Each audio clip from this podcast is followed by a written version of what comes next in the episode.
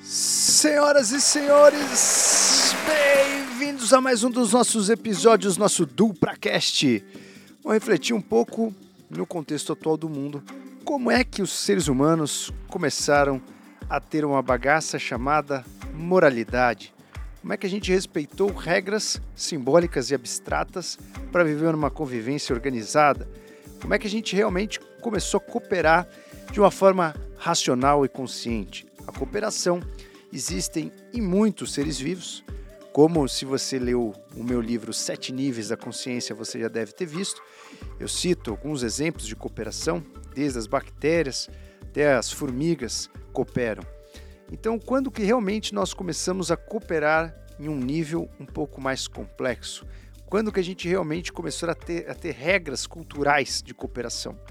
Como é que a gente conseguiu nos tornar é, seres que, de certa forma, mantêm uma organização moral em muitos aspectos, em muitas civilizações e muita é, cultura até hoje a gente consegue passar de uma cultura para outra mantendo regras morais, né? Desde as primeiras cidades, desde o Código de Hammurabi, nós temos códigos que podemos considerar de acordos morais, de convivência de uma certa organização. A gente vê em alguns acontecimentos recentes essa quebra dessa moralidade, desse acordo, que é o acordo básico de respeito ao próximo, de respeito à vida alheia e da gente manter um certo senso de valorização da vida. Então, quando que isso começou a acontecer em nós, seres humanos? Vamos voltar um pouco para a história para a gente poder entender o que aconteceu na nossa evolução. Se a evolução é a sobrevivência do mais adaptado, por que, que realmente nós nos tornamos criaturas morais, né? Por que, que a gente desenvolveu esse conjunto de regras para não necessariamente me beneficiar, mas beneficiar o todo, né? beneficiar a nossa civilização, beneficiar a humanidade. Algumas questões podem ser resolvidas de uma única, com uma única resposta. Outras questões têm vários tipos de respostas, como essa questão que a gente vai refletir aqui nesse nosso episódio. Então, existem muitas maneiras de abordar essa questão. Uma das maneiras de abordar essa questão é dizer que o indivíduo ele ajuda a sua própria comunidade, o que a gente poderia chamar aí os complexos pequenos, né? O certo é, quando a gente vivia em pequenos clãs, em pequenos grupos de parentescos, em pequenos grupos familiares.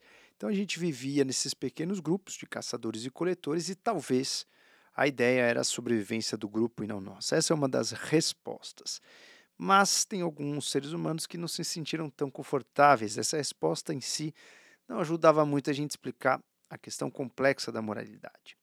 Então, não é só que a gente divide genes né, com parentesco. Inclusive, William Hamilton, eu citei no Sete Níveis da Consciência, ele fez uma fórmula de como a gente poderia ajudar outra pessoa. Por que, que a gente deveria ajudar outra pessoa? A fórmula do altruísmo. O altruísmo sempre foi uma coisa que incomodou os evolucionistas, inclusive o Charles Darwin. Porque que os seres, muitas vezes, ao invés de só ter benefício próprio, ele não queria só ele sobreviver, ele não queria só ele ser o mais adaptado para sobreviver, mas ele queria que o outro também fosse, e muitas vezes nós, seres humanos, nós decidimos nos privar de algo para ajudar o próximo. Então, não só ajudar o outro quando eu vou ser beneficiado, mas muitas vezes nos seres humanos você vê, por exemplo, um bombeiro entrando num prédio para salvar uma criança e muitas vezes esse bombeiro é morto nessa situação. Então, aonde a gente começou a desenvolver isso? Então, William Hamilton, em certo tempo, se não me engano, à altura dos anos 60, ele fez uma formulinha que a gente tende a ajudar pessoas que somos mais parentes, mais próximos. Então, quando a gente vivia aí nesses clãs, nós tendíamos a ajudar mais quem era parente próximo. E essa é uma visão interessante, porém, eu troquei, inclusive nos sete níveis de consciência eu falo um pouco disso, eu troquei a palavra parente hoje por pessoas próximas. Então, é mais fácil você ajudar alguém que está aqui do seu lado, você doar um agasalho para uma criança que mora do lado da tua casa e que você percebe que todo inverno aquela criança está carente com frio, não tem o que é, como se agasalhar e você vai lá e doa todo inverno seus agasalhos para essa comunidade ou para essa criança, do que se eu pedir a mesma ajuda para uma criança do outro lado do mundo. Né? Então é mais fácil você ajudar quem está próximo. Então, de certa forma, o William Hamilton ele brilhou um pouco nessa análise, porém existem outras razões que a gente pode considerar. Né? Não só a questão dos genes, que é você ajudar as pessoas mais próximas, mais parentes, mas agora a gente mudou os genes para consideração cultural, então as pessoas mais próximas, é como existem outras situações, por exemplo, como o princípio da reciprocidade. Você é, espera alguma coisa de volta, então você dá porque você sabe que você vai receber. Esse é um outro motivo que a gente pode também ser altruístas. Então, muitas vezes, se você está numa situação de perrengue, você divide o que você tem ali com outra pessoa que você sabe que amanhã aquela pessoa pode te ajudar. Então isso acontece muito, por exemplo, em sociedades. Uma sociedade, uma pessoa vai viajar enquanto o outro sócio fica trabalhando. E você sabe que isso acontece porque daqui a pouco vai ser sua vez, você vai viajar e o sócio que estava viajando vai voltar e trabalhar. Então, isso é também um motivo que a gente poderia ser altruísta, um outro motivo que a gente poderia ser altruísta. Mas a moralidade não é só a gente ser né, altruísta, não é só a gente ser legal com o outro, não é só a gente ajudar e cooperar com a nossa comunidade, assim como fazem as abelhas e as, e as formigas, também, um outro exemplo que eu dei. A gente tem aí é, regras morais, né? a gente tem, é, a gente tem algum, alguns acordos morais que são bem mais complexos. Né? Então, essas explicações tradicionais de altruísmo, elas não justificariam em essência a moralidade humana.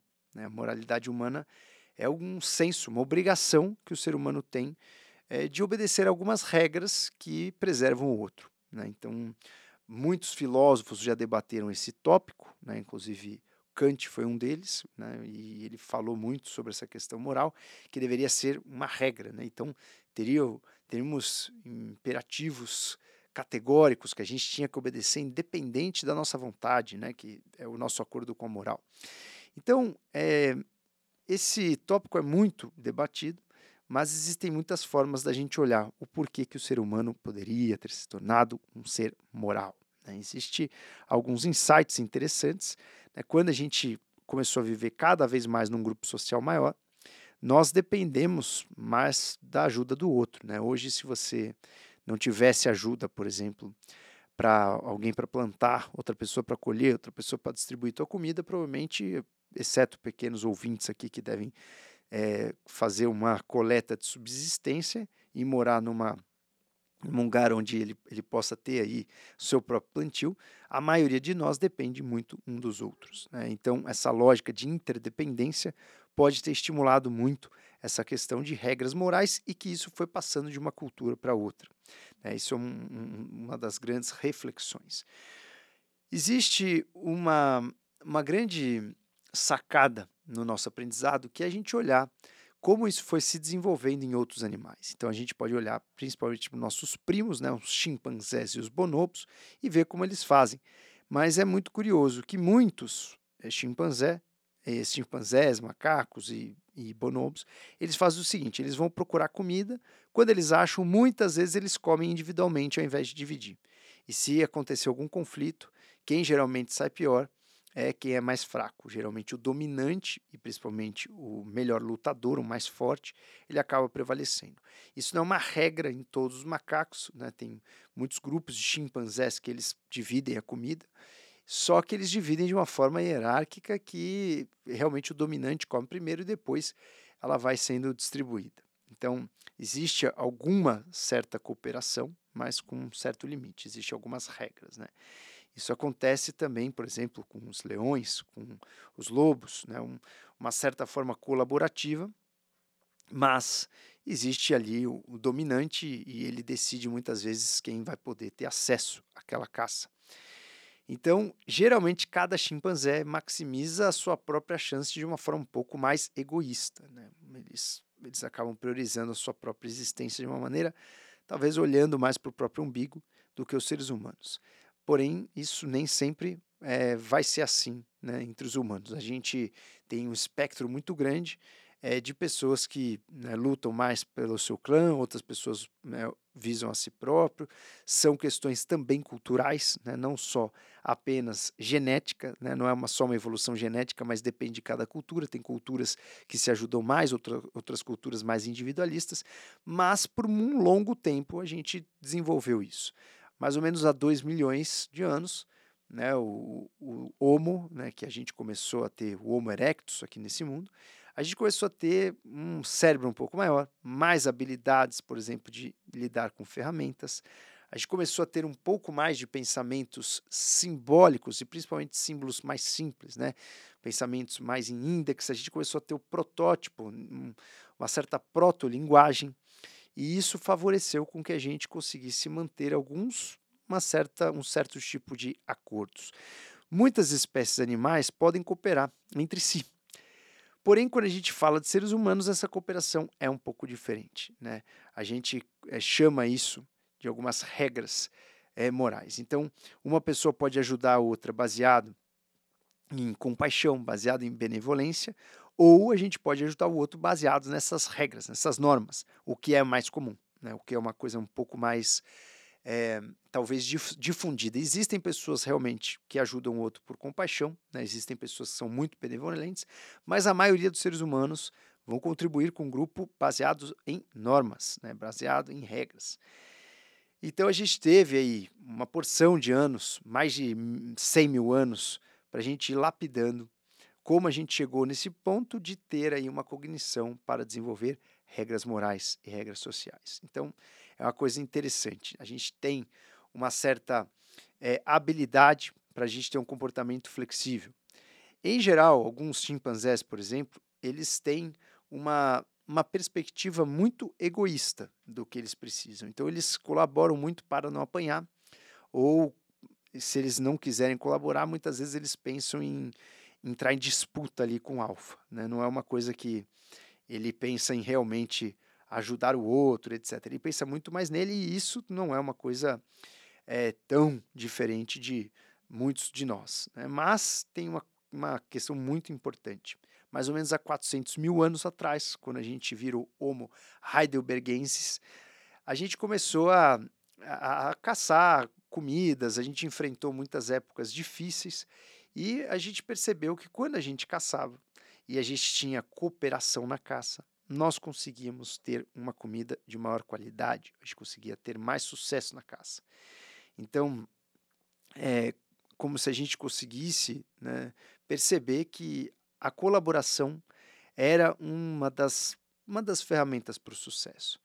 E aí, conforme a gente foi é, nos tornando aí cada vez mais inteligentes, conforme a gente nos tornou Homo sapiens, os caçadores e coletores, eles tinham uma prática meio de ser obrigados a colaborar, porque o grupo que mais colaborava, caçava junto e conseguia cooperar, eles tinham uma, uma habilidade maior de sobrevivência, tinham uma capacidade maior de sobrevivência do que o grupo que não colaborava. Né? Então surgiu aí é, quase uma cultura, uma forma cultural da gente é, perceber que aquilo deveria ser uma norma, porque quem não entrasse nessa norma não ia colaborar com o grupo. Né? A gente deveria sobreviver aí de uma, com uma prática extremamente cooperativa.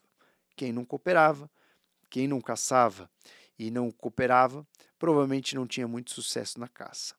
Então a gente começou a desenvolver uma certa forma de cooperar e não monopolizar o resultado de uma caça. Então, os melhores caçadores eram aqueles que caçavam juntos, eram aqueles que colaboravam.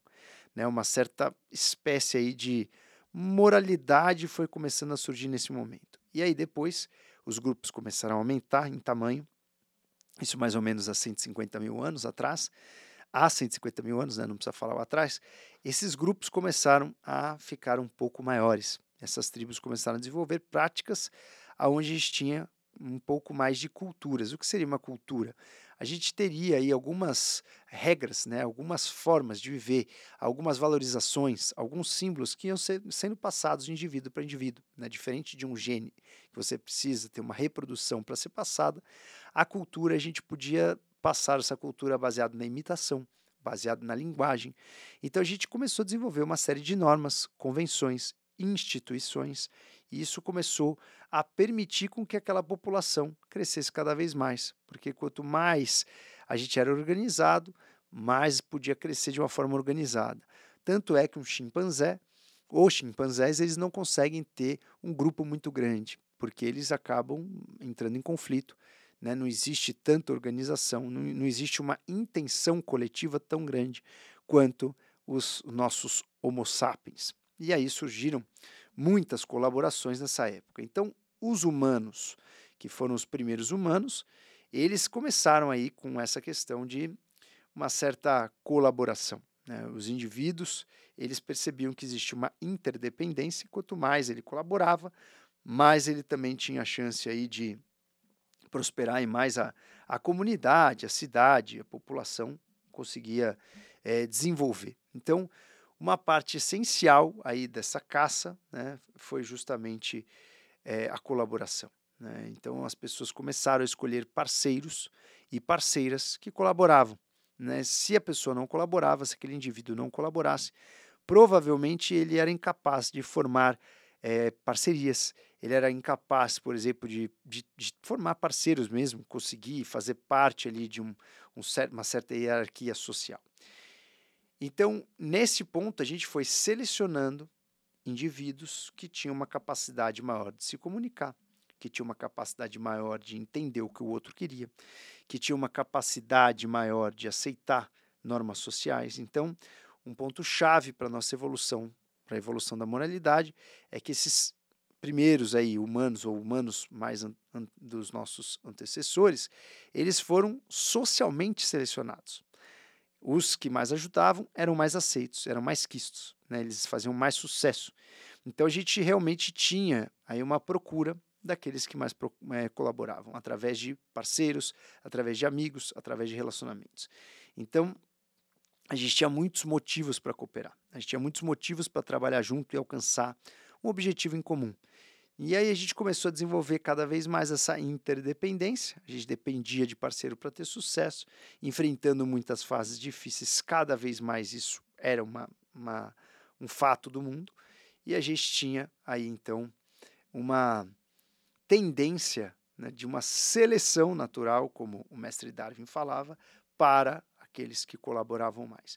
E colaboravam de uma forma mais complexa. Afinal, Nesse momento, os seres humanos estavam cada vez mais conseguindo falar, conseguindo desenvolver uma linguagem, conseguindo se comunicar, contar a história de um para o outro, falar para o outro quem que não colaborava. Então, cada vez mais que a gente conseguia contar a nossa história, a gente também contava quem era o não colaborador. E isso não acontece, por exemplo, com chimpanzés. Se um não colabora aqui pontualmente, não existe a fofoca, né? Não existe ele chegar de novo na tribo e falar, ó, oh, fulano não colaborou. Então, é tudo. Ele colabora na frente da galera e muitas vezes, quando está com poucos outros, ele não colabora. Então, muitos estudos foram é, feitos, e alguns estudos que saíram recentemente, é, presumem que os primeiros seres humanos que se envolveram nessa busca colaborativa de alimentos, eles desenvolveram um novo tipo de raciocínio cooperativo. E isso fez com que eles tratassem os seus parceiros como igualmente merecedores, independente se eles tinham conseguido ter sucesso ou não. Isso não é só um senso de empatia ou é, compaixão, né? mas era um senso de justiça. Né? A gente começou a perceber que, se por um acaso eu estou recebendo algo de outra pessoa, também preciso colaborar com outras pessoas. Né? Os parceiros compreenderam que eles podiam assumir algum papel nessa colaboração e que em algum momento ele ia receber algo em troca e não necessariamente precisava ser exatamente o que ele deu, né? não é pão, pão, queijo, queijo. Isso é muito importante, tem muita gente que não sabe, por exemplo, ter uma sociedade grande, porque ela fala assim, ah, eu atendi é, tantos clientes, né? eu atendi 10 clientes, você atendeu um cliente, mas muitas vezes o sócio que atendeu um cliente, ele trabalhou bastante para os outros 10 clientes do outro sócio serem bem recebidos. Então, se você não tem essa visão que eu dou alguma coisa, mas eu não vou pegar o mesmo, aquela mesma coisa em troca, vou pegar uma outra coisa que tem um, um significado, mas eu não vou pegar exatamente a mesma coisa, tudo não é pão, pão, queijo, queijo, você não consegue ter uma grande parceria ou conviver com muitas pessoas tendo essa interdependência. Né? Então, esse é um problema, inclusive, né, das sociedades cada vez mais individuais. Então, esses padrões aí que a gente precisava naquela caça, por exemplo, né, de animais, de animais maiores, etc., a gente começou a ter aí um, uma colaboração um pouco mais é, um pouco mais robusta, né? Um, uns seres humanos um pouco mais empenhados. Né? E aí, se você percebesse que o, o fulano era colaborador, ele fazia mais sucesso, conseguia mais pares, conseguia mais amigos. Então eles queriam cada vez mais seguir essas normas, né? E isso fazia com que fez com que a gente fosse desenvolvendo seres cada vez mais morais que pudessem colaborar. E quando a gente começou a viver em grandes cidades, essa colaboração não era mais apenas com parentes, né? essas colaborações começaram a ser com pessoas que moram na sua cidade né? e depois no seu país e no último século no globo inteiro, né? com a globalização. Isso fez com que nós fomos adaptados para colaborar, adaptados para ter essa, essa noção moral, né? adaptados para tanto de uma forma genética, né, para que a gente colabore e ajude, quanto de uma forma cultural. Afinal, a gente começou a desenvolver cada vez mais razão, cada vez mais normas sociais, cada vez mais normas de cidade, desde as primeiras cidades da Mesopotâmia, até a gente conseguir ter um senso de justiça que colocou nós num sentimento de obrigação. É uma pressão social que fez a gente cooperar, que fez a gente respeitar o outro. Então, isso foi uma, uma conquista, tanto cultural quanto genética. Então, quando a gente olha os outros primatas, a gente percebe que eles, eles têm uma pressão muito para objetivos individuais. Que a questão da interdependência que a gente desenvolveu na vida social foi o que colocou essa pressão diferente dos primatas em nós. Então, é muito interessante analisar, por quê? a gente percebe que existem exceções né, essa, essas regras morais. Então, onde será que a gente errou? Né, para algumas pessoas, é, para algum, alguns grupos, né, fugirem um pouco dessa regra. Então, o segundo passo crítico nessa evolução da moralidade aconteceu quando nós já éramos aí, caçadores e coletores e a gente precisou entrar em combate um com os outros. Então, vários grupos foram, foram se formando e a gente precisava lutar. A gente precisava lutar com outras populações também de seres humanos. E aí cada grupo desenvolveu algumas divisões de trabalho, desenvolveu a identidade do grupo, é, o símbolo do grupo, e a gente precisava realmente ter aí um, uma certa colaboração para sobreviver pra, com as brigas, né, com as brigas entre, seja cidades, seja os clãs, então, os grupos tribais, primeiro, né, os caçadores e coletores, eles se dividiam entre essas subunidades e começaram a colaborar um com o outro. Então, essa própria briga entre os seres humanos, ela foi aí um trampolim para que a gente desenvolvesse também práticas culturais e que a gente pudesse ter um certo senso de colaboração para que a gente sobrevivesse a essas lutas.